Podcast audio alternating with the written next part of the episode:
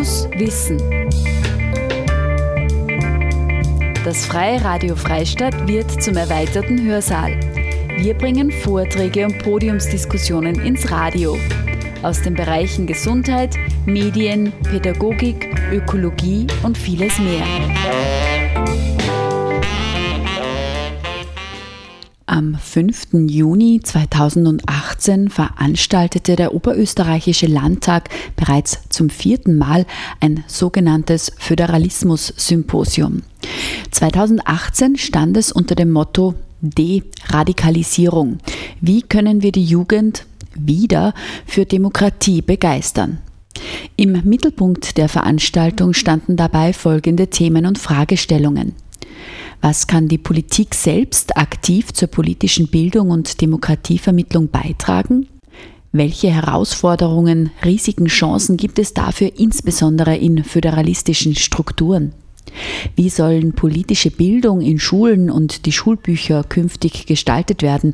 Und wie muss politischer Dialog mit Jugendlichen im digitalen Zeitalter aussehen?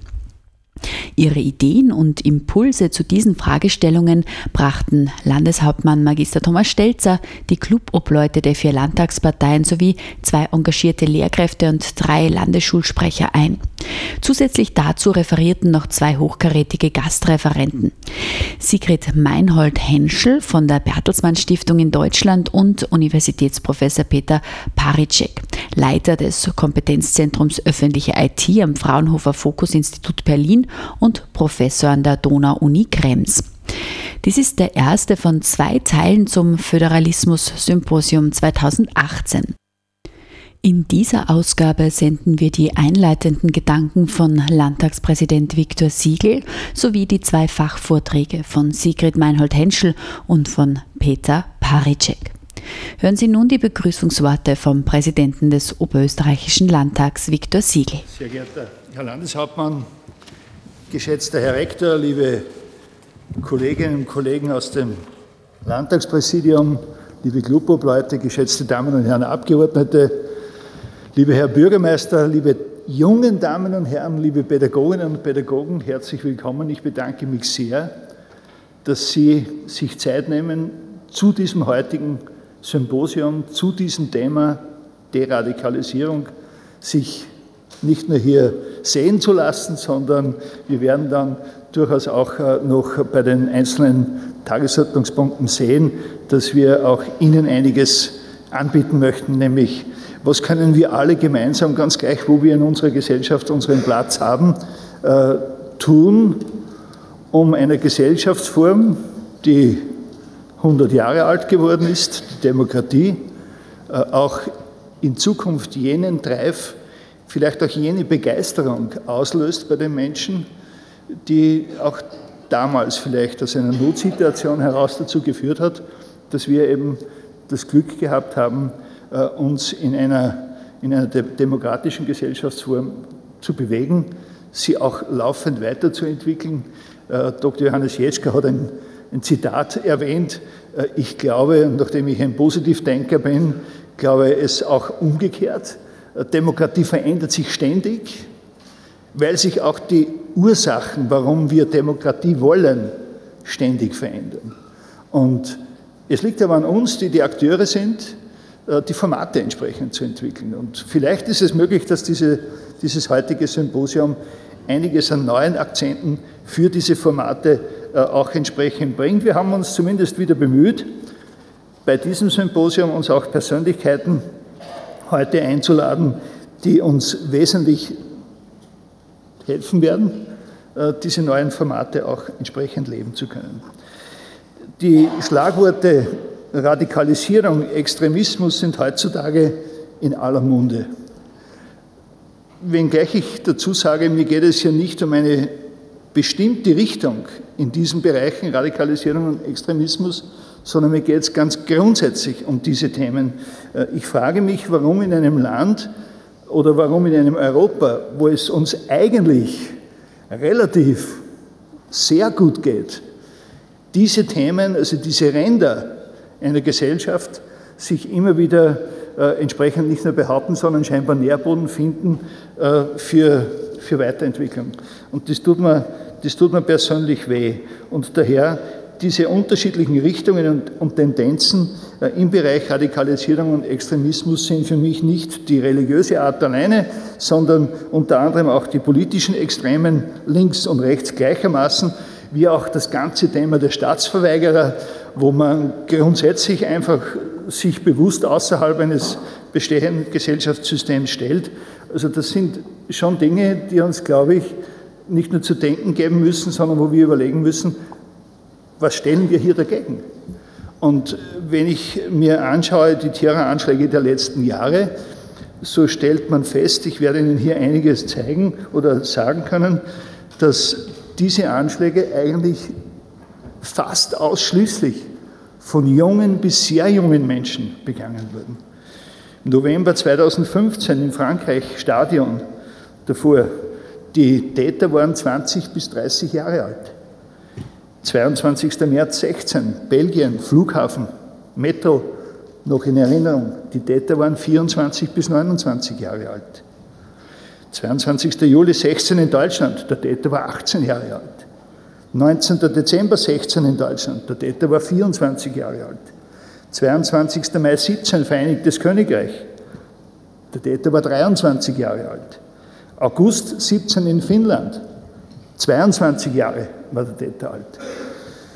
Vor kurzem, 23. März 18 in Frankreich, der Täter war 25 Jahre alt.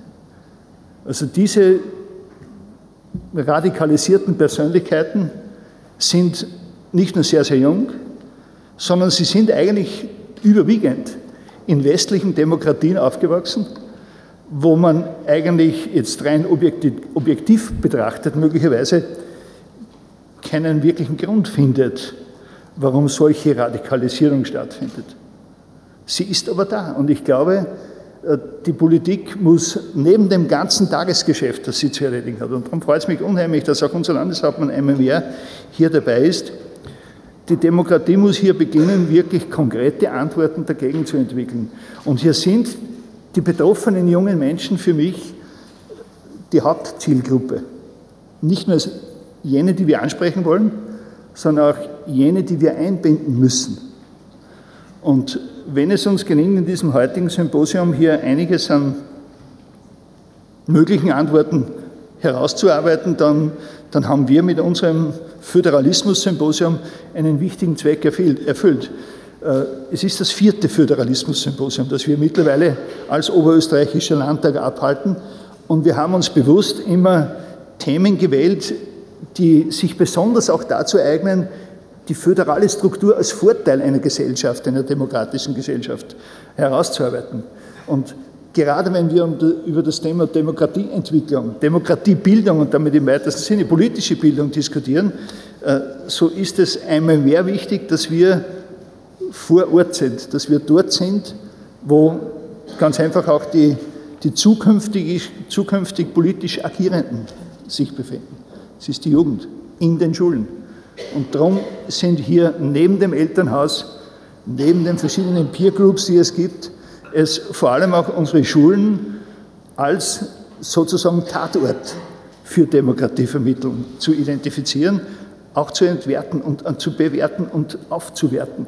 Äh, ich bin unheimlich froh, dass wir heute auch einiges von unseren Schuldirektoren und Direktoren hören werden und von unseren Schülervertretern. Wir wissen aber auch alle, und ich stelle das auch immer wieder fest bei den vielen Diskussionen, hier braucht es immer wieder auch neue Formate, über die wir nachdenken und die wir entsprechend auch einspielen müssen in, die, in, unsere, in unsere politische Arbeit. Und mich freut es unheimlich, dass viele Damen und Herren Abgeordnete da sind, Bundesräte, Landtagsabgeordneten, Ehrengäste aus der Feuerwehr, aus den verschiedensten Bereichen. Äh, überall dort wird gestaltet, natürlich aus der Beamtenschaft, aus dem Landesschulrat. Äh, überall dort sind wir täglich in Wahrheit mit dem gleichen Thema konfrontiert. Wie vermitteln wir unsere Inhalte, die unser Auftrag sind?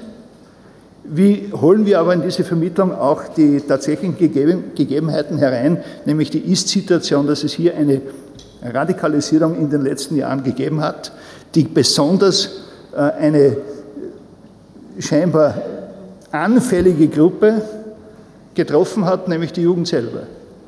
Und das, glaube ich, muss uns muss uns ganz einfach hier wirklich aufrütteln. Und wenn der Ruf nach den sogenannten starken Umsetzern berechtigt ist, in einer Demokratie auch, so muss man auch wissen, dass die, die starken Umsetzer in einem Rahmengebiet eingebettet sein müssen, die sie auch legitimieren, umsetzen zu können. Und da ist die demokratische Gesellschaftsform äh, meiner Meinung nach eine ganz wesentliche. Und wir Abgeordnete haben hier eine unheimlich wichtige Rolle, selber auch Botschafter zu sein. Wenn in der öffentlichen Darstellung sehr oft, oft der Dissens in der politischen Diskussion an der Tagesordnung steht und natürlich für, für viele von der Berichterstattung her interessant ist, das auch entsprechend drüber zu bringen, so muss es auch für uns Politiker wichtig sein, dass wir die richtigen Botschaften absetzen. Und die richtigen Botschaften heißt ganz einfach, es gibt einen Bacillus Demokratie. Dieser Bacillus ist ein positiver. Und diesen positiven Bacillus, den müssen wir weitertragen. Und damit sind wir bei unserer Jugend. Wir versuchen auch seitens des Oberösterreichischen Landtags hier auch ein offenes Haus darzustellen. Äh, es ist uns wichtig, dass viele Kinder auch in unser Haus kommen, dass sie die Originalschauplätze der oberösterreichischen Politik tatsächlich erleben und begreifen können. Äh, uns ist es auch wichtig, dass wir sie in demokratische Prozesse hineinbegleiten. Wir haben vor einigen Jahren die Werkstatt für Demokratie in Oberösterreich ins Leben gerufen, wo die Kinder von 10 bis 15 Jahren Schulklassen organisiert bei uns die Möglichkeit haben, eine ganze Woche an den Originalschauplätzen der Politik sich über Demokratie, über demokratische Zusammenhänge, über die politischen Parteien austauschen können. Und diese jungen Damen und Herren sind unheimlich produktiv. Sie produzieren nämlich so eine Schulklasse, wenn sie einen Vormittag bei uns ist, entweder eine Zeitung über Demokratie und über demokratische Strukturen oder die zweite Klasse, parallel jeweils dazu, einen Film darüber. Und dieses Material ist mittlerweile ein Fundus geworden für viele Pädagoginnen und Pädagogen, äh, dass sie in, tägliche, in den täglichen Unterricht, wenn es um politische Bildung geht, auch übernehmen können, weil dort verständlich von Kindern selber äh, hier diese Zusammenhänge aufbereitet werden. Und ich finde es richtig und gut, dass hier Landesschulrat, Landespolitik eigentlich sehr akkordiert und gemeinschaftlich vorgehen. Darum bin ich auch sehr froh, Herr Direktor, dass wir heute, Herr Rektor, dass wir heute bei Ihnen sein dürfen, dass wir in einer unheimlich für Oberösterreich wichtigen Bildungs- und vor allem auch Ausbildungs- und Weiterbildungseinrichtung äh, sein können, äh, wo wir, so hoffe ich auch heute viele Sympathisantinnen und Sympathisanten wieder treffen, die ganz einfach im Bereich der, der Politik sich in Zukunft einbringen möchten. Äh, ich bin auch überzeugt, dass gerade die Schule hier in der nächsten Zeit einen noch wichtigeren Auftrag kriegen wird, als das vielleicht bisher der Fall war. Warum? Weil die Angebote sich für die jungen Leute vervielfacht haben. In meiner Zeit waren die Informationsmöglichkeiten relativ eingeschränkt. Heute sind sie vollkommen offen.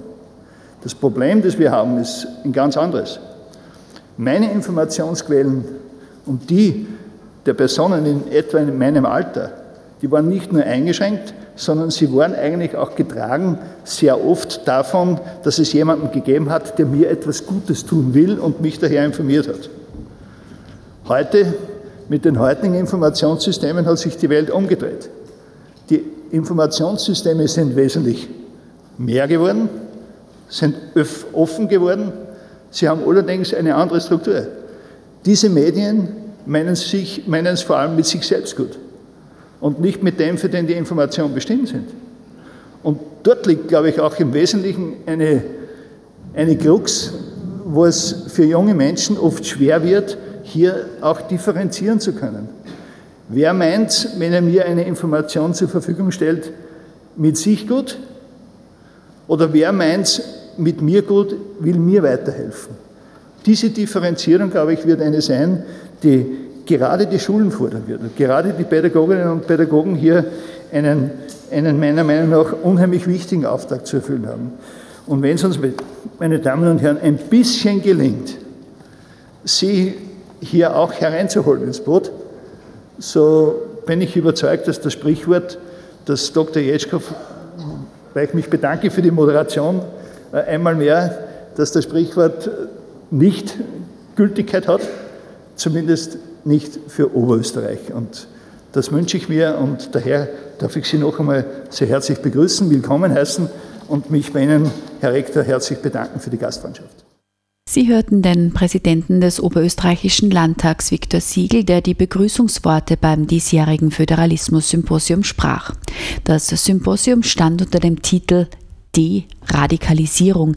Wie können wir die Jugend wieder für Demokratie begeistern?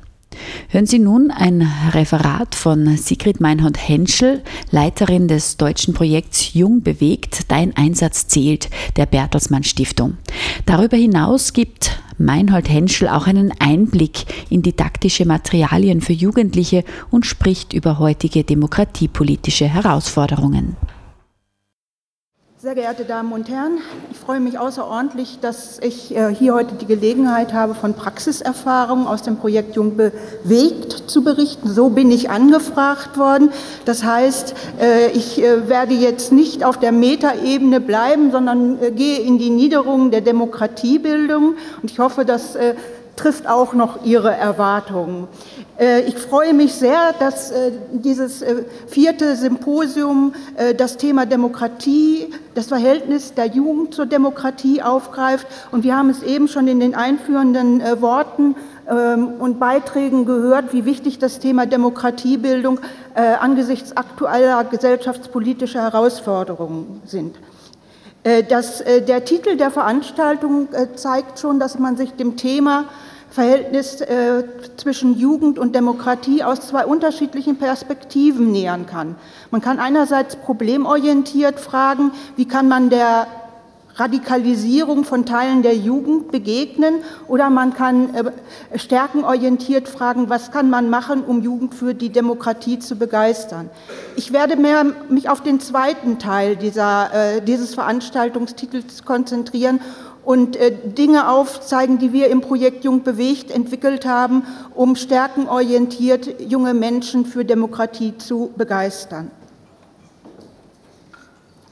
Ich werde ganz kurz auf äh, den äh, Ausgangspunkt des Projektes Jung bewegt eingehen, dann ähm, unsere theoretischen Grundlagen darstellen und dann äh, ganz praxisnah auf drei Aktionsebenen eingehen, auf Kommunen, auf Schulen und auch auf Möglichkeiten, die bei der Landespolitik liegen.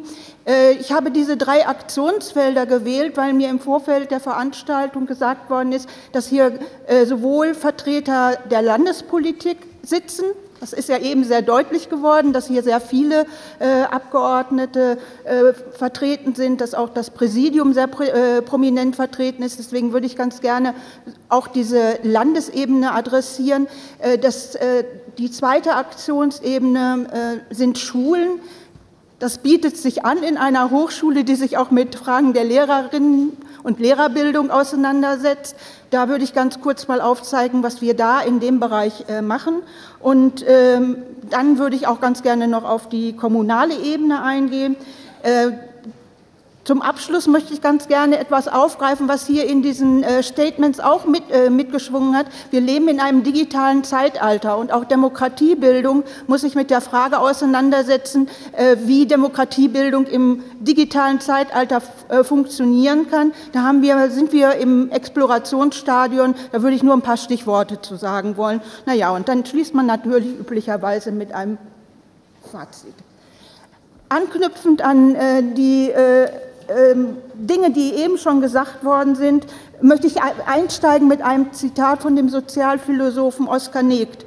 Er hat mal gesagt, Demokratie ist die einzige Staatsform, die gelernt werden muss. Alle anderen bekommt man so. Und ich denke, in diesem äh, Zitat drückt sich aus, dass es aller Mühe wert ist, äh, sich äh, um Demokratiebildung zu kümmern, um eben halt auch Demokratie einerseits beständig zu machen, aber andererseits auch fortzuentwickeln, denn Demokratie ist nichts Statisches, sondern wird nur zukunftsfähig sein, wenn sie sich aktuellen Herausforderungen stellt.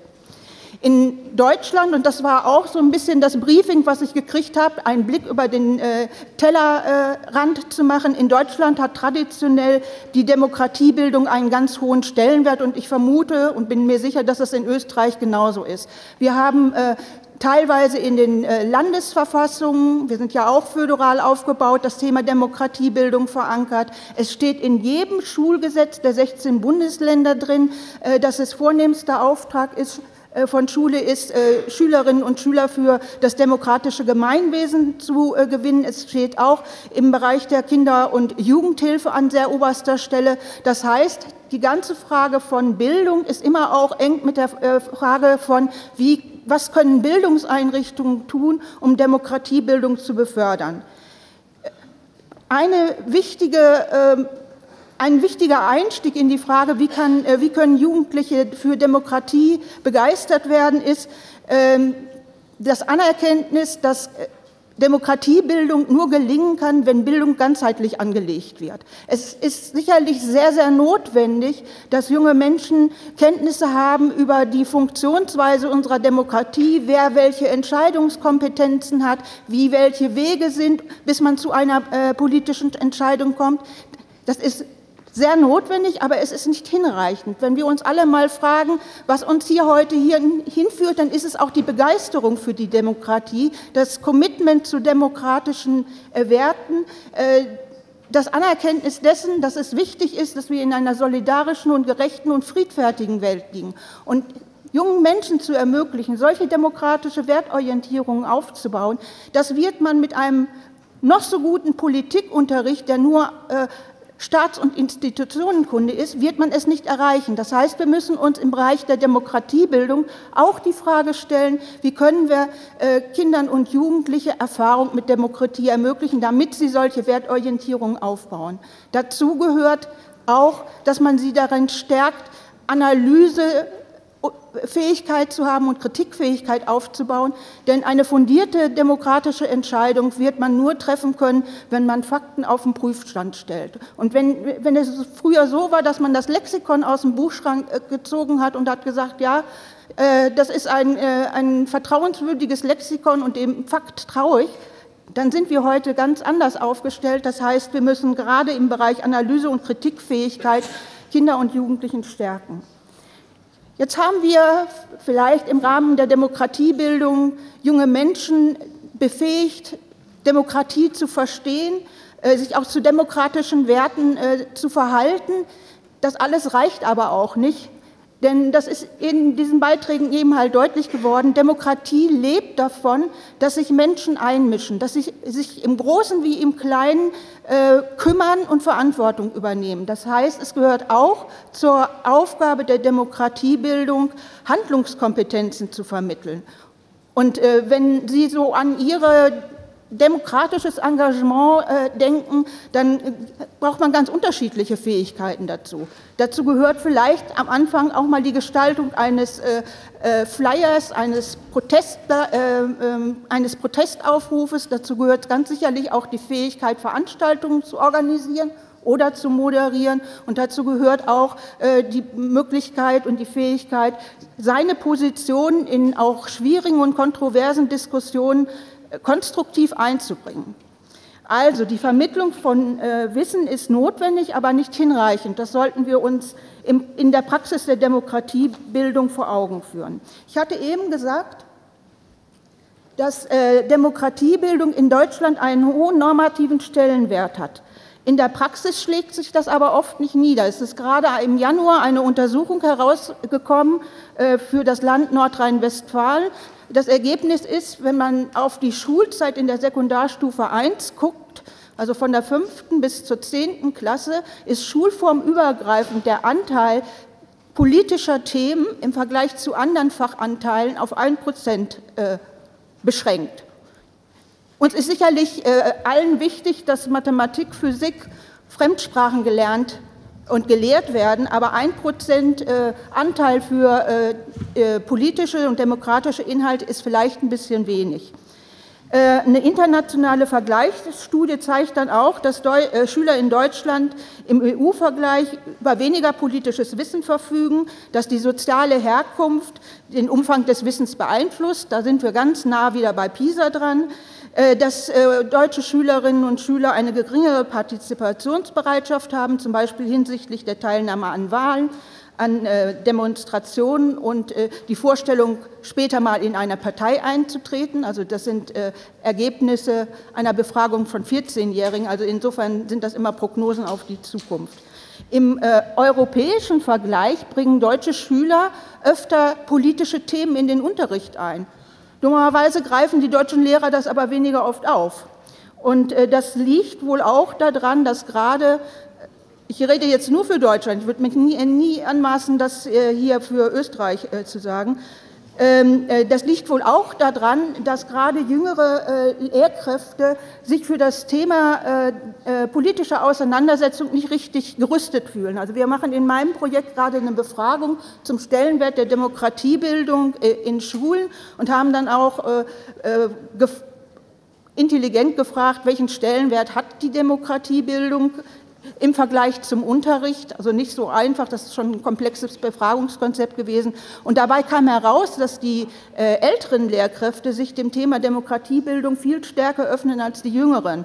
Und äh, wir sind noch mitten in einer Analysephase, aber ich fand das einen interessanten Befund. Das zeigt eben halt auch nochmal, dass äh, auch im Bereich von Hochschulen vielleicht noch einiges zu machen ist. Ja, und äh, wir haben in Deutschland auch Untersuchungen dazu, dass Schulen in der Regel nicht von einer großen demokratischen Kultur geprägt sind. Ich habe vor Jahren mal eine Untersuchung äh, geleitet, wo wir äh, äh, befragt haben, welchen Stellenwert Schülerpartizipation in der Schule hat. Und wir haben auch befragt, welche Mitbestimmungsmöglichkeiten äh, dieselben Schüler in ihrer Familie haben. Und der Befund ist ganz eindeutig, dass die Familien äh, den Weg zur Verhandlungsfamilie geschafft haben. Also 75 Prozent der jungen Menschen, die wir befragt haben, haben gesagt, ja, meine Eltern hören auf meine Wünsche und ich kann meine äh, Anliegen in die Familie einbringen. Für Schulen haben das dieselben Schüler nur zu 15 Prozent gesagt. Also die Partizipationsmöglichkeiten für Schülerinnen und Schüler in deutschen Schulen ist durchaus gering. Vor diesem Hintergrund und vor diesen Befunden haben wir 2009 äh, das Projekt Jung bewegt gestartet. Es hat das, Hand, äh, das Leitziel, Kinder und Jugendliche unabhängig von ihrer Herkunft demokratische Erfahrungen zu ermöglichen. Unsere Handlungsansätze zielen darauf ab, vor allen Dingen auch Akteure der Demokratiebildung zu vernetzen, um auch das sage ich ganz deutlich, auch um so ein bisschen Lobbyarbeit und Meinungsbildung im politischen Raum äh, zum Thema Demokratiebildung zu machen. Wir setzen einen Schwerpunkt unserer Tätigkeit auf die Aus- und äh, Fort- und Weiterbildung von Pädagogen. Und Sie werden alle schon äh, sehen, dass Pädagogen nicht unbedingt ganz richtig geschrieben ist, aber ich hatte eben nicht mehr die Möglichkeit, den Tippfehler zu korrigieren. Ähm, im, äh, ab 2016 äh, sind wir dabei, Dinge, die wir in den vorhergehenden Jahren äh, pilothaft erprobt haben, in die Fläche zu tragen. Dazu bauen wir Kooperationen mit Ländern auf, mit Hochschulen äh, und mit Trägern von ähm, äh, Jugendeinrichtungen. Also wir haben auch einen Baustein, der sich an Kitas richtet und da arbeiten wir ganz stark mit Jugendhilfeträgern zusammen. Ja, und das, was ich eben schon mal einmal ganz kurz skizziert habe, was wir jetzt ausprobieren, sind eben auch Kinder und Jugendliche zeitgemäß anzusprechen und neue Kommunikationsformen zu entwickeln. Als wir das Projekt Jungbewegt 2009 gestartet haben, haben wir als erstes einen Schritt äh, gemacht, dass wir in einem äh, Beirat von Experten, wo auch Jugendliche einbezogen waren, die Frage aufgeworfen haben, was müssen wir eigentlich bei der, unserer Projektarbeit äh, beachten? Was ist dabei wichtig? Was sind sozusagen die Planken, in denen wir uns bewegen sollten? Und eine der Planken ist, äh, dass wir anerkennen, dass Demokratie, so wie Oskar Negt uns das eben nahegelegt hat, dass Demokratie gelernt werden muss, aber Demokratie kann nicht gelehrt werden. Wenn man diese Planke ernst nimmt, hat das sehr viel Auswirkungen auf den pädagogischen Alltag. Dann müssen wir nämlich in den Bildungseinrichtungen Erfahrungsräume schaffen für demokratische Ausbild äh, Aushandlungsprozesse. Also die Trichtermethode, ich erkläre mal, wie schön und toll Demokratie ist und hinten kommen Demokraten heraus, die wird, nicht so, wird so nicht funktionieren. Wir brauchen tatsächliche Erfahrungsräume, äh, damit Demokratie bei Kindern und Jugendlichen ankommt. Ähm, Demokratie, Bildung, Demokratie lernen wird auch nicht funktionieren, wenn wir mal ein schönes Projekt machen, eine tolle Projektwoche, äh, ein Ausflug in den Landtag, sondern äh, Demokratiebildung erfordert einen äh, kontinuierlichen Ansatz. Also ein äh, junger Mensch muss im Rahmen seiner Bildungsbiografie, gerade dann, wenn Familien das Thema und den Wert von Demokratie nicht transportieren müssen, müssen äh, Kinder und Jugendliche, Schülerinnen und Schüler kontinuierliche Erfahrungen mit Demokratie machen. Das muss früh beginnen. In unserem Projekt machen wir äh, die Handlungsansätze, haben wir gestartet in der Kita. Und ich war am Anfang sehr skeptisch, als äh, mir mein Vorstand aufgegeben hatte, im Rahmen des Projektes schon in der Kita anzufangen. Also unsere Konzepte zielen auf Kita, Schulen Jugendeinrichtungen. Ich habe gedacht, ja, Schulen und Jugendeinrichtungen würden doch eigentlich als Arbeitspaket reichen. Und äh, mir macht dieser Kita-Baustein im Augenblick am meisten, äh, am meisten Freude. Es funktioniert wunderbar äh, an die äh, äh, Herren und Frauen Abgeordnete. Wir arbeiten in, in der Kita mit äh, Kinderverfassungen. Wir wählen Kinderparlamente. Es gibt ein Delegiertensystem und die Kinder sind total froh und stolz, wenn sie eine Wahl gewonnen haben und das kennt man auch, etwas traurig, wenn sie nicht als Delegierte ausgewählt worden sind. Und ich, das ist eine wahnsinnige Substanz, die da äh, entstanden ist. Das darf ich sagen, weil äh, das nicht das originäre Konzept von Jung bewegt ist, sondern wir haben da mit Wissenschaftlern zusammengearbeitet, die das Thema Partizipation in der Kita bereits seit 2001 verfolgen. Und es ist unglaublich, wie kompetent diese Kinder entscheiden können. Ich habe das Thema Kita jetzt hier nicht aufgerufen, weil mir gesagt worden sind, hier vor allem sind Schulvertreter, kommunale Vertreter und Landespolitik. Aber vielleicht so als kleiner Exkurs. Das Projekt äh, Jung bewegt äh, knüpft an die Stärken der Kinder und Jugendlichen an. Also unsere Interventionen setzen nicht an, wenn das Kind in den Brunnen gefallen ist, sondern wir möchten früh präventiv wirken. Ähm, ich denke, dass auch, äh, das zeigt sich ja auch daran, dass wir zum Beispiel schon in der Kita anfangen.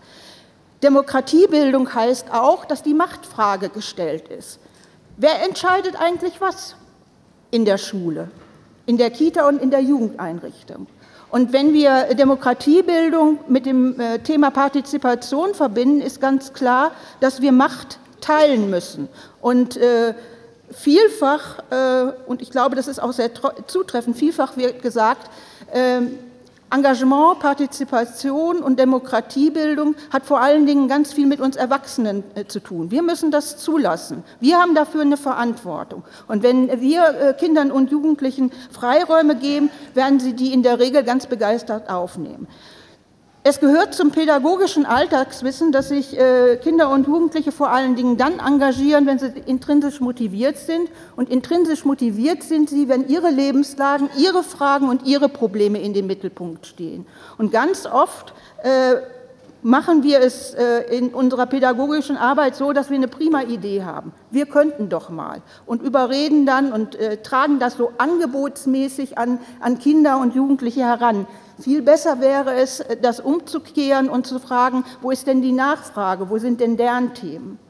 Und ähm, Insgesamt hat, äh, hat, all das, was ich im Vorhergehenden äh, gesagt habe, etwas damit zu tun, in welcher Qualität wir Angebote entwickeln. Und wir wissen, dass wenn ein Kind, ein Jugendlicher in ein wie auch immer geartetes Engagement geht und macht da positive Erfahrungen mit, fühlt sich selbst bestätigt, erlebt sich als selbstwirksam, findet vielleicht auch neue Freunde, dass dieses Kind, dieses Jugendliche eine hohe Wahrscheinlichkeit hat, auch in weitere Angebote hineinzugehen, sich weiter zu engagieren. Sie können ja vielleicht alle mal an Ihre Biografie zurückdenken, was das zündende Erlebnis äh, gewesen ist, warum Sie hier, hier sitzen.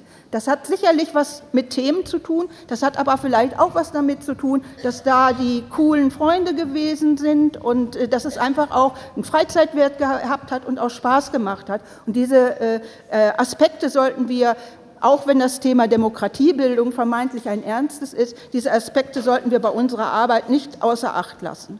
So, und jetzt würde ich ganz gerne auf die drei äh, Aktionsebenen eingehen, Kommune, Schule, äh, Land. Und ich äh, bitte jetzt schon um Verzeihung, ich kann das nur anreißen, weil wir ja heute auch in einem limitierten Zeitfenster unterwegs sind. Erstmal äh, zur Ausgangslage von äh, äh, Kommunen. Also in Deutschland, das haben wir erhoben, sehen ganz viele Entscheidungsträger in, äh, der, äh, in Kommunen Beteiligung, Einbeziehung von jungen Menschen ein ganz wichtiges Feld für die Stadtentwicklung. Sie sehen dafür äh, Potenzial, auch künftige Bürgerinnen und Bürger an ihre Stadt zu binden. Also großer Stellenwert. 90 Prozent der Entscheidungsträger, und wenn ich von Entscheidungsträger spreche, waren das in der Regel Bürgermeister und äh, äh Dezernenten, die geantwortet haben. 90 Prozent halten das Thema für wichtig. Leider haben äh, nur 37 Prozent von ihnen den Eindruck, dass sie auch äh, effektive Strukturen haben, um dieses Thema zu bearbeiten. Also so ein gewisser Gap zwischen Wichtigkeit und Umsetzung. Und äh, ich sage an der Stelle immer ganz gerne, wenn äh, Unternehmer, äh, Unternehmen erklären würde, sie hätten ein 90-prozentiges äh, äh, Ziel des Umsatzes, würden aber nur 37 Prozent äh, in, die, in das Erreichen dieses Ziels stecken, gibt es, glaube ich, nach einem oder zwei Jahren mal irgendwie einen Strategiewechsel. Ähm, wir haben deshalb, also auch vor diesem Hintergrund, im Rahmen unserer Modellphase haben wir fünf Kommunen begleitet, äh, bessere Beteiligungsstrukturen in ihren Kommunen auf, äh, aufzubauen. Und der Prozess hat meistens damit begonnen, dass äh, Bürgermeisterinnen und Bürgermeister eingeladen haben, Akteure der Kinder- und Jugendarbeit mitzutun, mitzudenken, wie die Beteiligungsstrukturen verbessert werden können. In der Regel äh, haben sich in den Kommunen Steuerung, Steuerungsgruppen gebildet, äh, die ähm, fachbereichsübergreifend und verwaltungsübergreifend insofern zusammengesetzt waren, als dass eben halt auch Bürgerinnen und Bürger und vor allen Dingen auch Bildungsakteure daran mitgewirkt haben. Am, am, Anfang haben diese Steuerungsgruppen sozusagen einen Masterplan gemacht. Sie haben analysiert, was läuft bei uns in der Kommune gut, was, was, wo haben wir Verbesserungsbedarf und einen besonderen Verbesserungsbedarf haben sie vor allem in der Einbeziehung benachteiligter äh, junger Menschen gesehen. Wir haben deshalb im Projekt äh, Jung bewegt das Konzept gesellschaftliches Engagement von Benachteiligten fördern äh, entwickelt, mit wissenschaftlicher Unterstützung wiederum. Und dieses Konzept setzt eigentlich da an, äh, was ich eben schon skizziert habe. Wir haben äh, im Kern Sozialpädagogen in Jugendeinrichtungen qualifiziert, ganz genau darauf zu gucken, was Themen der Kinder und Jugendliche in ihrem Haus sind. Und ähm, auch vermeintlich abweichendes Verhalten nicht äh, zuerst aus einer Problemperspektive zu sehen, sondern als ein wichtiges Thema, was den jungen Menschen unter den Nägeln brennt. Ich mache dazu mal ein Beispiel. Wir haben in einem Jugendhaus die Situation gehabt, dass die Jugendlichen sehr unflätig miteinander umgegangen sind.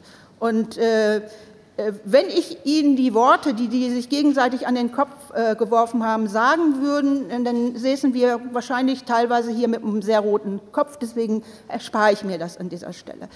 Die ähm, Sozialpädagogen hätten normalerweise darauf reagiert, indem sie gesagt haben, äh, macht das nicht, das äh, Verhalten skandalisiert haben. Sie haben die Situation anders behandelt. Sie haben die Jugendlichen befragt, sagt mal, worin seid ihr eigentlich Experten? Und die haben gesagt, ja, in Schimpfworte und so, das können wir gut. Und daraufhin haben die äh, die, äh, Schimpf, die Schimpfworte gesammelt und äh, dann äh, ähm, ähm, einen Fragebogen entwickelt. Und zwar haben sie dann sozialwissenschaftlich ziemlich sauer, wie ich finde, zwei Suchrichtungen eingenommen. Die eine Suchrichtung war, wie geht es dir mit dem Wort, wenn du es anderen gegenüber sagst? Ist es spaßig oder macht es dich äh, oder wie empfindest du es? Und äh, dann, äh, wie ist es, wenn du das Wort, äh, wenn dir das Wort selbst entgegengeworfen wird? Und äh, in der Auswertung dieser Befragungsaktion ist dann äh, ein Diskussionsprozess in diesem Jugendhaus in äh, Gang getreten. Wie gehen wir eigentlich miteinander um? Und ich finde diese Frage, wie gehen wir miteinander um, das ist auch eine im Kern demokratische Frage. Und insofern war das auch ein Demokratieprojekt. Und ich fand einfach umzudrehen, nicht zu sagen, wir gucken auf das Problem, sondern wir gucken darauf, wie wir das Problem positiv werten, äh, äh, wenden können. Das, äh, finden, das macht so im Kern äh, das äh, Projekt Gebe aus. Ein weiterer Ansatz, äh, den wir im Bereich von Kommunen gefahren haben, ist, dass die Kommunen Jugendfonds aufgelegt haben. Was ist ein Jugendfonds? Ein Jugendfonds ist ein, eine Ansammlung von 10 20.000 Euro. Äh, und, um diese Mittel können sich Jugendliche bewerben in einem ganz unbürokratischen Verfahren. Wir haben lange dafür gebraucht, bis wir das so in, äh, mit den äh, äh Verwaltungsfachleuten in der Kämmerei, Kämmerei, ausgehandelt hatten, dass wir es auch umsetzen konnten. Äh, also Jugendliche bewerben sich mit ihren Projekten um diesen Jugendfonds und die Mittelvergabe erfolgt durch eine Jugendjury nicht durch die Herren und Frauen aus dem Rat, sondern durch eine Jugendjury. Und dabei sind ganz äh, unterschiedliche Projekte herausgekommen. Äh, ähm, natürlich so die Klassiker, wir möchten doch eigentlich eine Skaterbahn und könnten noch würden gerne die 500 Euro noch äh, mitnehmen, aber wir hatten zum Beispiel auch eine Initiative, die sich um die Fördermittel beworben hat, äh, die setzte sich, und das spielt in Berlin, die setzte sich für Politik als Schulfach ein. Zu dem Zeitpunkt, wo das spielte, äh, war äh, äh, Politik in, den, in der Stundentafel der Berliner Schulformen nicht so richtig vertreten.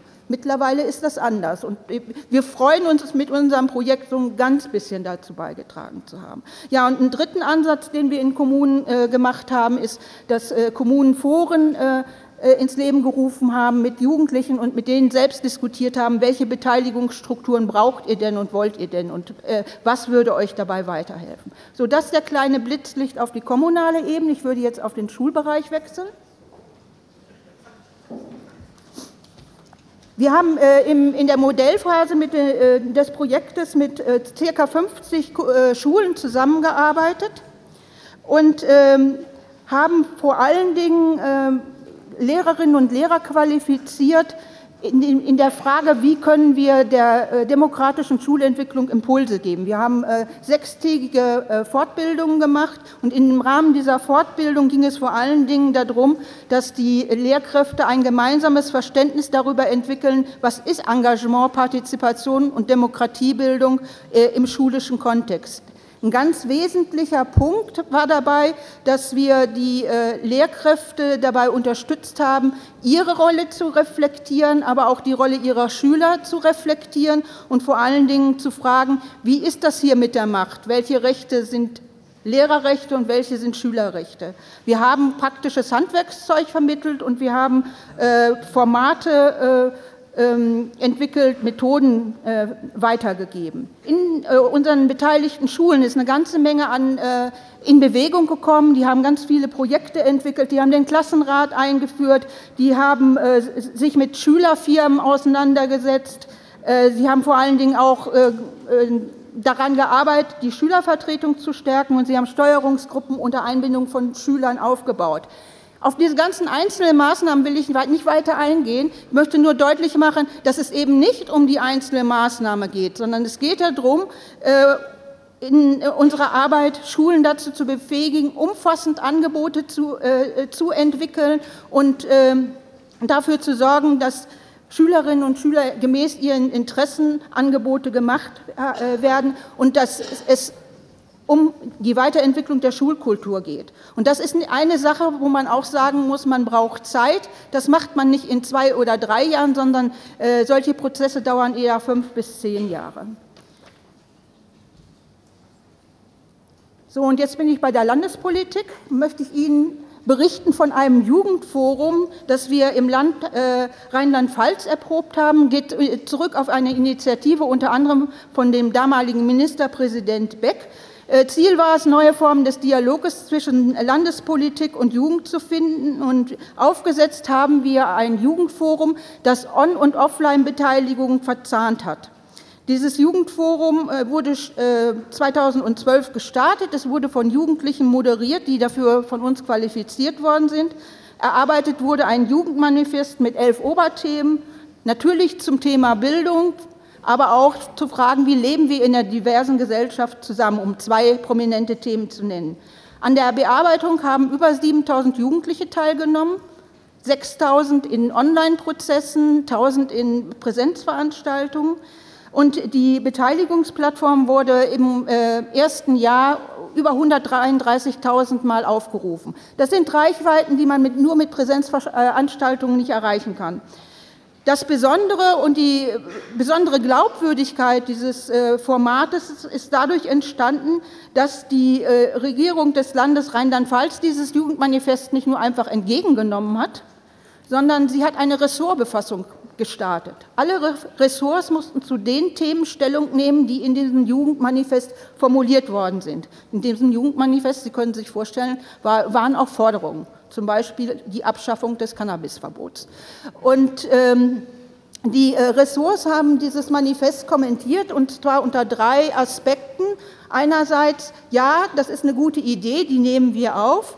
Ja, das ist eine gute Idee, das machen wir aber schon. Und nein, da sind wir ganz anderer äh, Auffassung. Das ist die Sache mit dem Can äh, Cannabis. Also und, äh, dieses Jugendforum ist verstetigt, auch äh, äh, mit äh, durch äh, die Einrichtung eines Jugendfonds, ganz ähnlich wie ich das gerade für den kommunalen äh, Aspekt berichtet habe. Der, der Preis, der Wettbewerb ist jetzt mittlerweile das vierte Mal ausgeschrieben worden.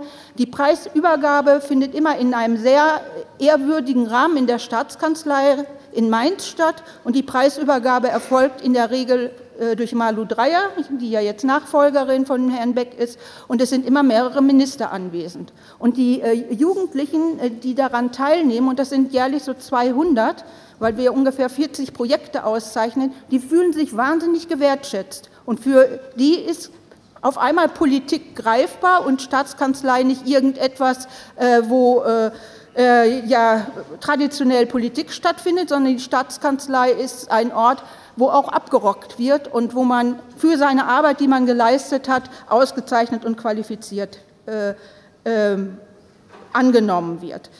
Äh, Im Rheinland-Pfalz, das ist vielleicht auch noch eine, eine Anregung, findet jährlich seit zehn Jahren ein Demokratietag statt, auch jedes Mal eröffnet durch äh, äh, die Ministerpräsidentin, soweit sie nicht ganz wichtige andere Termine hat. Äh, Im letzten Jahr, ich war da, waren 700 Teilnehmerinnen da.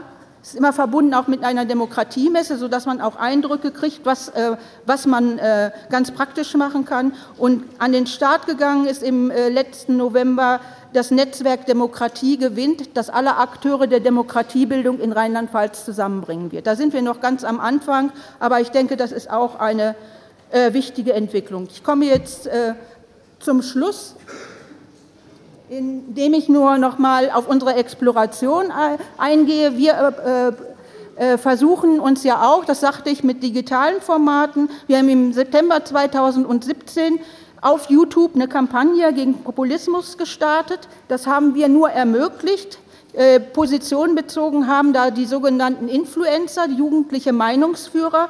Wir haben äh, äh, sieben Videos gedreht, sie sind 400.000 Mal abgerufen worden und umfänglich 5.000 Mal kommentiert worden. Und der ganze Prozess ist sehr positiv gelaufen, mit Ausnahme eines Videos, gegen das die rechte Szene mobilisiert hat. Und äh, da hätte ich mir auch ein bisschen mehr Gegenwehr aus, äh, aus der äh, äh, demokratischen Szene der Jugendlichen äh, gewünscht. Das wirft aber auch wieder Fragen auf. Ist es Aufgabe auch der Demokratiebildung, äh, dafür zu sensibilisieren, wie man auch gegen rechte Positionierung im Netz vorgehen kann? Was wir im Augenblick auch ganz frisch genehmigt haben, nämlich seit gestern, wir werden ein Computerspiel zum Thema Demokratiebildung entwickeln. Das könnte ja vielleicht auch etwas sein, was mal auch hier in äh, für äh, österreichische Schulen interessant sein könnte. Wir werden das als in Anbindung an Schule entwickeln. Was wir auch machen, wir versuchen jetzt auch mit den Themen, die wir im Bereich der Demokratiebildung entwickelt haben, größere Breitenwirkung zu erzielen, indem wir die Inhalte digital aufbereiten. Das ist vielleicht für Sie interessant.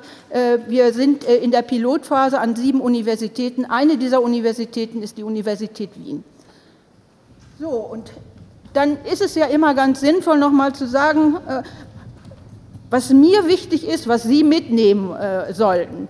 Ähm, das entscheiden natürlich Sie, was Sie mitnehmen, aber was äh, ich gerne so zum Schluss nochmal zusammenfassen würde, ist, dass Demokratiebildung gelingt, wenn wir die Lebenslagen der Kinder und Jugendlichen als Ausgangspunkt nehmen und nicht unsere Interessen wenn sich Führungskräfte, Bürgermeister, Schulleitungen und Landespolitiker das Thema ernsthaft zu eigen machen und gute Rahmenbedingungen herstellen und Zu den guten Rahmenbedingungen gehört auch, dass pädagogische Fachkräfte die Möglichkeit haben, Kompetenzen für das Thema Demokratiebildung aufzubauen.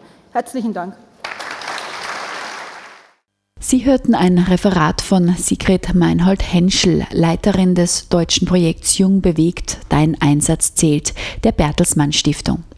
Ein weiterer Referent beim Föderalismus-Symposium 2018 des Oberösterreichischen Landtags war Peter Paricek, ein Experte im Bereich digitaler Medien und deren Nutzung von der Donau-Uni Krems. Er ist darüber hinaus auch noch Leiter des Kompetenzzentrums Öffentliche IT am Fraunhofer Fokus Institut Berlin. Er referierte zum Thema Vertrauen, Misstrauen von Jugendlichen in Institutionen und Online-Interaktionen als Fundament der Demokratie. Ja, äh, weil wie Sie an den, an den Folien sehen werden, äh, äh, findet sich da jetzt nicht das, äh, das Logo der Donau-Universität Krems, sondern äh, des Kompetenzzentrums öffentliche IT, bei dem ich die Leitung übernommen habe vor circa einem Jahr. Äh, das Kompetenzzentrum für öffentliche IT wird finanziert äh, durch das Bundesministerium des Inneren äh, in Deutschland. Und wir beschäftigen uns mit der Wechselwirkung zwischen Technologieentwicklung und, und Gesellschaft, beraten somit eigentlich die, ja, das Innenministerium, das für die Koordinierung der IT-Fragen in Deutschland zuständig ist. Und ja, ist eine spannende, spannende Aufgabe und äh, wir haben unterschiedliche Befragungen durchgeführt in Deutschland äh, letztes Jahr und aus diesen Befragungen haben wir für diesen Vortrag ähm, Teilergebnisse herausgezogen und auch noch einmal ganz speziell angeschaut die Altersgruppe zwischen 16 und 29. Das ist somit äh, exklusiv eigentlich für diesen Vortrag so analysiert worden. Diese Analyse gab es vorher nicht. Ähm, somit vielen Dank für die Anregung, uns da die Zahlen näher anzuschauen. Ich werde die Zahlen versuchen, ein bisschen schneller auch drüber zu gehen. Äh, Sie können es dann auch in weiterer Folge noch äh, nachlesen. Ähm, vielleicht ganz kurz so, äh, wie, wie ist das Befinden der Jugendlichen in Bezug auf Technologie, auch immer wieder gegenübergestellt zur Gesamtbevölkerung. Und hier sehen wir eine sehr positive ähm, Einstellung der Technologie gegenüber mit über 50 Prozent. Und im Weiteren auch noch, ähm, das ist sehr positiv, dann gibt es noch die, die Möglichkeit von positiv und so weiter, währenddessen die Gesamtgesellschaft auch immerhin 40 Prozent. Ganz generell kann man sagen, dass die Gesellschaft der technologischen Entwicklung sehr positiv gegenübersteht. Dann durchaus ähm, überraschende Ergebnisse. Wie schaut es mit der Internetnutzung aus? Und ähm, hier sehen wir ein ganz klares Bild äh, der mobilen Internetnutzung, äh, wo wir sehen, dass ähm, die Frage ist nämlich ausschließlich, ausschließlich mobile Datenverbindungen. Und bei den Jugendlichen ist das ähm, eigentlich bei, nahe bei 50 Prozent. Das ist schon ein Element, das man, glaube ich, ganz zentral mitnehmen kann, dass wenn wir äh, Gesellschaft in der gesamten Breite erreichen wollen, äh, ganz besonders auf mobile äh, Lösungen setzen müssen. Das bedeutet aber für uns ein ganz anderes Umgehen mit Sprache und, äh, und, und Text. Das heißt, wir müssen viel kürzer werden in unseren Ansprachen, aber auch in unseren Texten. Wie werden, wie werden Plattformen genutzt? Ähm, und hier sehen wir natürlich wenig überraschend ein ganz klares Bild dass äh, die 16- bis 29-Jährigen ähm, soziale Netzwerke äh, wesentlich äh, öfter nutzen, mit 41 Prozent täglich und nur 29 Prozent, wobei mich die 29 Prozent sogar sehr überrascht haben als Gesamtergebnis.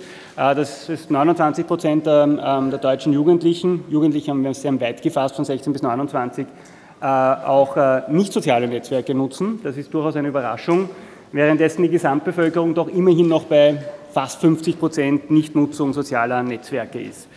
Äh, das ist insofern wichtig, weil die internationalen Zahlen ein ganz anderes Bild äh, geben. Da gibt es, glaube ich, einen großen Unterschied äh, in Deutschland. Ich vermute auch, dass wir in Österreich aufgrund der sehr ähnlichen demografischen ähm, Hintergründe zu sehr ähnlichen Ergebnissen kommen werden. Das ist ähm, von den Kollegen von Safer Internet. Vielleicht nur so als kurzer Überblick, wo, so die, die, wo die Kommunikation stattfindet. Äh, die einzelne Kommunikation, wenig überraschend, WhatsApp noch immer ganz vorne. Ähm, äh, Snapchat da im, quasi im Kielwasser mit 60 Prozent. Äh, und was dazugekommen ist bei Safer Internet ist Skype und zwar insofern über, das, über Gaming ähm, hat Skype einen, ein Revival bekommen und äh, stark aufgeholt in der Nutzung bei äh, Jugendlichen. Facebook ähm, ist relativ konstant bei den 50 Prozent, wurde aber von der, von der, Nutzung her ist es eher die Informationsplattform. Es ist weniger der Kommunikationskanal, es ist die Information, wie es auch schon angesprochen worden ist, die Kommunikationsplattform, wo, ähm, wo äh, äh, also Informationsplattform, wo einfach ähm, auf die sehr stark auch auf klassische Medien zugegriffen wird, weil die klassischen Medien ja vielfach Facebook verwenden als Drehscheibe, als Multiplikationsfaktor für ihre, ähm, für ihre klassischen, klassischen Beiträge. Wie schaut es mit der digitalen Interaktion mit der öffentlichen Verwaltung aus? Ähm, die Jugendlichen erledigen die Verwaltungsanliegen häufiger als, ähm, als die Gesamtbevölkerung. Äh, bei doch 40, ähm, bei 40 Prozent. Ich muss dazu sagen, da gibt es sicher einen größeren Unterschied zwischen Deutschland und Österreich, weil das, ähm, die elektronischen Verwaltungsdienstleistungen in Österreich viel besser ausgebaut worden sind über, das, über die letzten 15 äh, Jahre als in Deutschland. Deutschland hat ein Problem in der digitalen Verwaltung, das ist auch ähm, eines der, der Initiativen der neuen Bundesregierung, die versucht, da aufzuholen. Österreich liegt immer so im, im vorderen im vorderen Drittel, Deutschland eher so im Mittelfeld bis, äh, bis hinteres Drittel, was die elektronische Verwaltungsdienstleistung betrifft. Äh, die, die aber vorhanden sind, werden zu 40 Prozent genutzt, aber Sie sehen, es ist kein großer Unterschied zwischen, ähm, zwischen, äh, zwischen Jugendlichen und, äh, und der Gesamtbevölkerung. Wenn wir auf die Zustimmung, also wie sollen sich es weiterentwickeln, dann sehen wir ganz klar, also es wird sich gewünscht ein, ein einziges Online-Portal, wobei das in der Realisierung natürlich sehr schwierig ist, weil Verwaltung über die föderalen Ebenen sehr komplex ist, nicht von Kommunal, Land bis zur Bundesverwaltung, wie man das in einem ähm, Portal abbilden soll, ist eine große Frage. Ich glaube auch nicht, dass das technisch möglich ist. Allerdings, wenn man, die, wenn man, äh, wenn man, ähm, äh, wenn man Bürger, Bürgerinnen befragt, dann kommt als, äh, als Antwort, ich hätt, wir hätten das gerne, ähm, weil ja da auch nicht differenziert wird zwischen den unterschiedlichen Verwaltungsleistungen, woher sie überhaupt kommen. Also aus dieser Wahrnehmung heraus entsteht immer wieder dieses Bild. Interessant ist, ähm, sollen Daten ähm, und Dokumente äh, online gespeichert werden, um, äh, um sie dann der Verwaltung freizugeben. Da gibt es eine, ein, ist, ja, gibt es eine größere Bereitschaft bei den Jugendlichen, aber eigentlich wenige, also relativ gering äh, und auch eine relativ große Ablehnung. Also fast fünf, eigentlich fast ähm, 1 zu 1, 50-50, äh, wenn wir da auf, die, auf, diese Frage, auf diese Frage schauen. Wie schaut es jetzt mit den, konkret mit den Bürgerbeteiligungsformen aus? Äh, auch hier sehr geringe Unterschiede. Ähm, hier, wir haben äh, da jetzt unterschiedliche Elemente rausgenommen. Einmal den Melder, der ist natürlich ähm, ist, äh, relativ bekannt, wird auch, äh, ein, wird auch genutzt von denen, die, also fällt immer so runter. Also das ist, kenne ich das überhaupt? Wenn ich es kenne, nutze ich es. Ähm, also da gibt es eine relativ hohe Nutzung durch, ähm, äh, durch Bürger und Bürgerinnen. Allerdings kann man da von demokratischer Beteiligung noch nicht sprechen. Es ist gerade mal eine Interaktion ähm, mit der Verwaltung. Äh, und hier sehen wir nochmal die Aufschlüsselung, wie oft wird dieser Dienst genutzt. Äh, zweites Element, Bürgerhaushalt. Auch noch eine relativ hohe Bekanntheit, dass es diese Bürgerhaushalte gibt ist in Deutschland verbreitet als in Österreich. Vielleicht auch noch ergänzend dazu, gibt es in Österreich sehr selten bis gar nicht. Ähm, in Deutschland gibt es die eine oder andere Kommune, die das durchführt äh, und auch online begleitet. Äh, wir sehen allerdings, dass nur sehr ein geringer Prozentsatz diese Bürgerhaushalte dann tatsächlich auch nutzt. Und das ist ähm, das bestätigt äh, die Beobachtungen über die letzten Jahre, dass Bürgerbeteiligung von der breiten Gesellschaft in der Regel nicht angewendet, wird, nicht genutzt wird. Das mag an der Kenntnis, dass das überhaupt stattfindet, liegen. Das mag aber auch daran liegen, dass man nicht genug ausreichend Zeit hat, ähm, sich, äh, sich dementsprechend zu beteiligen. Und das zeigt sich in diesem Bild auch sehr deutlich, relativ hoch, also beinahe bei 70, also beide Gruppen eigentlich beinahe bei 70 Prozent Bekanntheit, aber nur eine sehr geringe ähm, äh, Nutzung. Und äh, wenn Sie dann noch einmal schauen, hier wäre der Balken für sehr häufig. Also den sehen wir jetzt nicht, weil er ist so gut wie nicht vorhanden. Währenddessen eher häufig und wenig häufig, ähm, da gibt es einen Unterschied, ist aber aufgrund der kleinen Menge, ähm, äh, ja, äh, schlagt, sich jetzt nicht, äh, schlagt sich jetzt nicht durch. Beteiligungsformen, um beispielsweise Petitionen zu, zu untersuchen, sehr ähnlich wiederum, hohe Bekanntheit, aber äh, eine ganz geringe Nutzung. Und das, diese Zahlen zeigen daher sehr, sehr deutlich, dass Online-Beteiligung, die immer oder auch Beteiligung, die sehr stark immer wieder forciert wird, äh, dass das ein Element ist, das äh, stärker ausgebaut werden muss. Ähm, es wird allerdings, und das zeigen die Zahlen sehr deutlich, nicht äh, wirklich genutzt, selbst wenn es bekannt ist. Also in dem Fall gehen wir davon aus, dass die Personen tatsächlich auch ein Verfahren kennen. Sie hätten sich also beteiligen können, ähm, haben dieses aber trotzdem nicht in Anspruch genommen. Das muss man an der Stelle, glaube ich, vielleicht auch für die Diskussion ähm, schon auch festhalten. Wie schaut es aus mit der Fragestellung, soll Verwaltung und Politik stärker über soziale Medien, ich glaube, da geht es vor allem eher um die Verwaltung, weil die Politik hat die sozialen Medien äh, entdeckt, soll stärker darüber kommuniziert werden? Und in dem Fall sehen wir, dass da die Bereitschaft bei den Jugendlichen wesentlich größer ist oder liegen wir eigentlich bei 50 Prozent, ähm, währenddessen äh, bei der Gesamtbevölkerung liegen wir circa bei einem, bei einem Drittel. Also ein sehr schönes Bild, äh, dass man die sozialen Medien zur Kommunikation, gerade wenn man Jugendliche von 16 bis 29 erreichen möchte, nicht wegfallen ähm, lassen kann. Welche Erfahrungen prägen Vertrauen? Das ist immer wieder angesprochen worden und das spiegelt sich in diesen Zahlen auch wieder. Ähm, wenn ich Online-Transaktionen durchführe, bin ich meist äh, eher verunsichert und da liegen wir bei 42 Prozent. Und Transaktionen ähm, wäre beispielsweise der Kauf oder eine, eine, äh, die Nutzung eines Bankkontos. Äh, wir sehen eine sehr hohe Verunsicherung, was die Transaktionen betrifft, aber auch im Informationsbereich. Also diese Reflexion, dass ähm, die Informationen unter Umständen aus nicht äh, aus keinen äh, qualitativ hochwertigen Quellen kommen, das ist vorhanden. Äh, zumindest bei einem, Drittel, äh, bei einem Drittel der Gesellschaft, die angeben, dass sie doch eher ähm, verunsichert sind. Ein Drittel sagt, weiß ich eigentlich nicht genau. Äh, und äh, 40 Prozent sagen, sie können damit souverän umgehen, also sie können daher reflektieren, wie sie die Informationen verarbeiten können. Ganz anders wie beim Kommunizieren, weil das, die Kommunikation hat sich ja auch verschoben von der offenen Plattform von Facebook wie das ja in den, in, in den, Anfängen der Plattform sehr stark auch als Kommunikationsplattform genutzt worden ist, als offene Kommunikationsplattform, hat sich doch jetzt verstärkt wieder, kann, man kann fast von einem digitalen Biedermeier sprechen. Also ich ziehe mich aus der digitalen Öffentlichkeit zurück in den geschützten Raum eines WhatsApp-Kanals, wo ich mit meinen Freunden wieder direkt äh, kommunizieren kann, wo ich das Gefühl habe, dass mir nicht über die Schulter geschaut wird. Und hier ganz klar, hier fühlt man sich äh, sicherer, hier liegt man eigentlich bei über 50 Prozent und äh, nur 17 fühlen sich in diesem Bereich äh, unsicher. Ähnlich auch, äh, ich verfasse Online-Beiträge, fühlen sich die meisten eigentlich sicher. So, welche Rolle spielt der Staat? Hier die Frage, ähm, soll der Staat ähm, ähm, offene Daten zur Verfügung stellen? Auch das ja immer wieder eine Diskussion. Gerade Linz äh, ist ja durchaus ein Vorreiter, auch in der Open Commons, äh, als Open Commons Region. Äh, in Deutschland aktuell eine ganz äh, intensive, intensive Diskussion, inwieweit die Kommunen öffentliche Daten weiterhin zur Verfügung stellen sollen oder ob sie diese nicht monetarisieren wollen. Interessant ist das Bild, dass, die, äh, dass sowohl bei den Jugendlichen als auch bei der Gesamtbevölkerung ist, dass ca. 50 Prozent sagen, ja, ist eine gute Idee, aber 50 Prozent sagen auch, ist eigentlich nicht notwendig. Äh, doch äh, ein ziemlich Überraschung. Und hier kommt jetzt eine Folie, die uns wirklich zum Grübeln gebracht hat. Die kann man vielleicht auch mit in die Diskussion nehmen.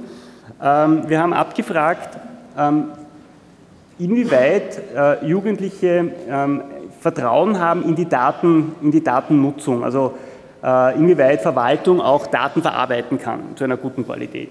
Und hier ist das Ergebnis, dass 68 Prozent der, der Befragten, und es war eine telefonische Umfrage, wo also auch erklärt worden ist, was sind die Hintergründe, was meinen wir mit dieser Frage.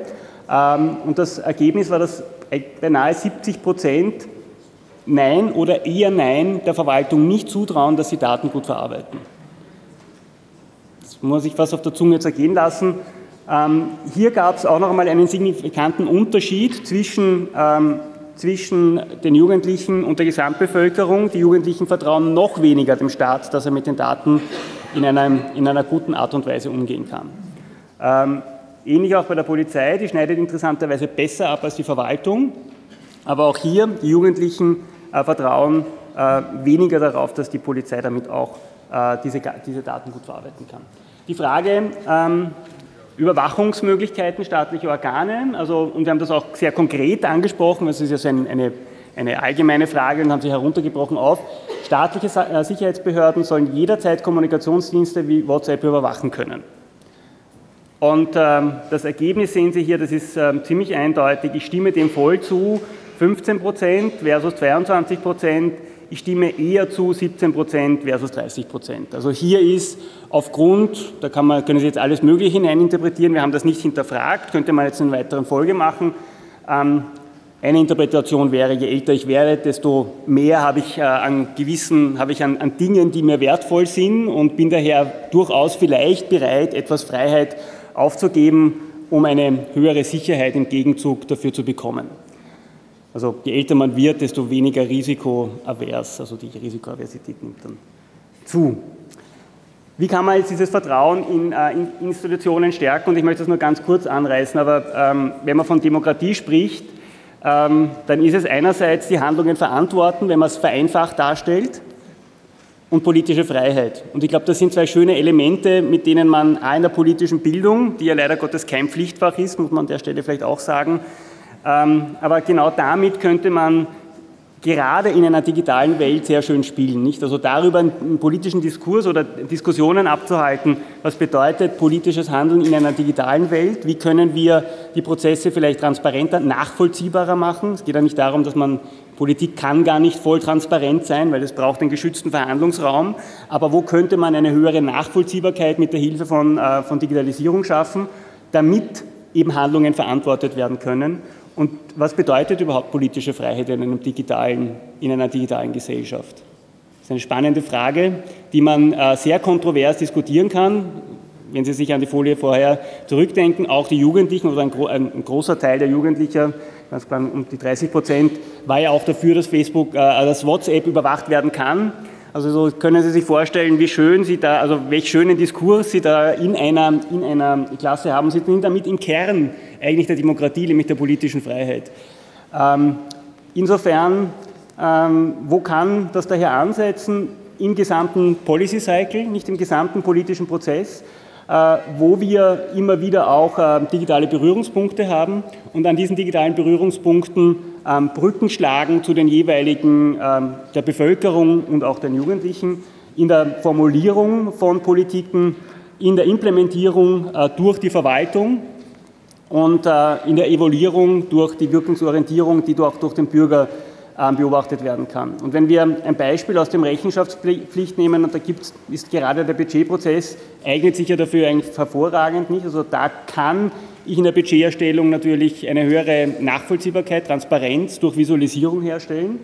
Ähm, Im Budgetvollzug, also wie vollzieht die Verwaltung das, äh, das beschlossene, durch Politik beschlossene Budget, auch hier könnte man den Politikzyklus sehr schön abbilden. Budget wird beschlossen durch den Landtag, ähm, durch den Gemeinderat, wird vollzogen durch die, ähm, durch die Verwaltung und es gibt irgendwann auch einen Rechnungsabschluss. Äh, und das sind zentrale Elemente, die ähm, die Politik und auch Demokratie ausmachen. Äh, und vielleicht abschließend auch noch das rechtsstaatliche Prinzip, nicht Rechtsstaat begrenzt Macht des Staates. Wunderschöne Diskussion in, äh, in, einem digitalen, in einem im digitalen Zeitalter. Gesetzmäßigkeiten in allen staatlichen Handels- und Sicherung der Grund- und Menschenrechte. Nicht? Und auch hier haben wir schöne Verknüpfungen zur aktuellen Fragestellung. Und somit komme ich zum, zum Ende. Ähm, klappen wir da jetzt nicht einzeln aus, egal. Ähm, das wären so Elemente, wenn wir, äh, wenn wir die Ergebnisse betrachten wo wir auf der einen Seite muss es eine zeitgemäße Nutzung der Technologie geben durch die Verwaltung, weil eine zeitgemäße Nutzung der Technologie fördert das Vertrauen in die, in die Institutionen. Das ist eine These, eine gewagte, die müssen wir jetzt auch prüfen, also das werden wir prüfen. Äh, das Zweite ist, Jugendliche werden ähm, von Politik, sind natürlich jetzt alle pointiert. Da kann man genau diametral anderer Meinung sein. Ähm, Inhalte in einfacher Sprache, kurz in Form äh, und auch in Videos weil wenn Sie sich erinnern, äh, Mediennutzung, da war YouTube ganz klar auf Nummer zwei. Äh, das heißt, ich muss auch über diesen Kanal, äh, und gerade hier muss man besonders kurz kommunizieren, gehen. Kommunikation über soziale Medien, Demokratieprozesse digital partizipativ auf mobilen Endgeräten, auch ganz wichtig, digital partizipativ und mobil und den realen, und das haben Sie, ähm, das hat ähm, äh, Landtagspräsident Ziegel, glaube ich, angesprochen, nicht? Also dieses ähm, äh, dieses reale Erleben von Demokratie, äh, aber kombiniert mit digital vor- und nachbereitet, so dass ich eine höhere Reichweite bekomme.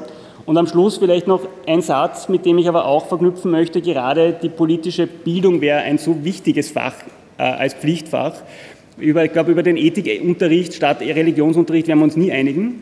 Ähm, insofern könnte man aber überlegen, politische Bildung als Pflichtfach einzuführen, um gerade über die politische Bildung darzustellen, was Freiheit und die Grenzen der Freiheit bedeuten, was unsere gemeinsamen Werte sind, die sich letztendlich dann auch wieder in allen Religionen ab. Da brauche das Wort Religion gar nicht in den Mund nehmen, aber anhand der demokratischen Prinzipien, der rechtsstaatlichen Prinzipien erklären, wie unser Rechtssystem, unser Rechtsstaat funktioniert, welche Grund- und Menschenrechte wir haben und diese reflexiv in den Diskurs setzen mit den Jugendlichen. Ähm, was bedeutet das im digitalen Zeitalter? Was, bedeutet, was bedeuten Menschen- und Freiheitsrechte im digitalen Zeitalter? Und das wäre auch ein bisschen, wenn man sich was wünschen darf, mein Wunsch an die, an, die, an die Politik, auch an die Schulpolitik, darüber nachzudenken, vielleicht gerade aus diesem Grund heraus die politische Bildung aus dem, aus dem Dornröschenschlaf, ich habe es äh, also ich, äh, ich äh, besuchen dürfen als freiwilliges Fach, in den äh, wach zu küssen und als Pflichtfach zu etablieren, nicht nur im Polytechnikum, sondern in allen, äh, in allen Schulformen. Und damit bin ich am Ende und sage vielen Dank für Ihre Aufmerksamkeit. Sie hörten ein Referat von Professor Peter Paricek, Leiter des Kompetenzzentrums Öffentliche IT am Fraunhofer Fokus Institut Berlin. Er sprach beim Föderalismus-Symposium 2018 des Oberösterreichischen Landtags zum Thema Vertrauen, Misstrauen von Jugendlichen in Institutionen und Online-Interaktionen als Fundament der Demokratie. Dies war der erste von zwei Teilen zum Föderalismus-Symposium 2018, das der Oberösterreichische Landtag dieses Jahr unter dem Titel Die Radikalisierung. Wie können wir die Jugend wieder für Demokratie begeistern? Dieses Symposium fand am 5. Juni 2018 in den Räumlichkeiten der privaten Pädagogischen Hochschule der Diözese Linz statt. Im zweiten Teil der Sendereihe werden Sie zwei Talkrunden hören, in denen zum einen die Clubobleute der vier Landtagsparteien in der einen Runde sowie zwei engagierte Lehrkräfte und drei Landesschulsprecher und Schulsprecherinnen in der zweiten Runde diskutieren werden.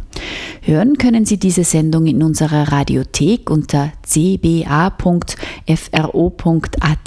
Nähere Infos finden Sie aber selbstverständlich auch auf unserer Webseite www.frf.at.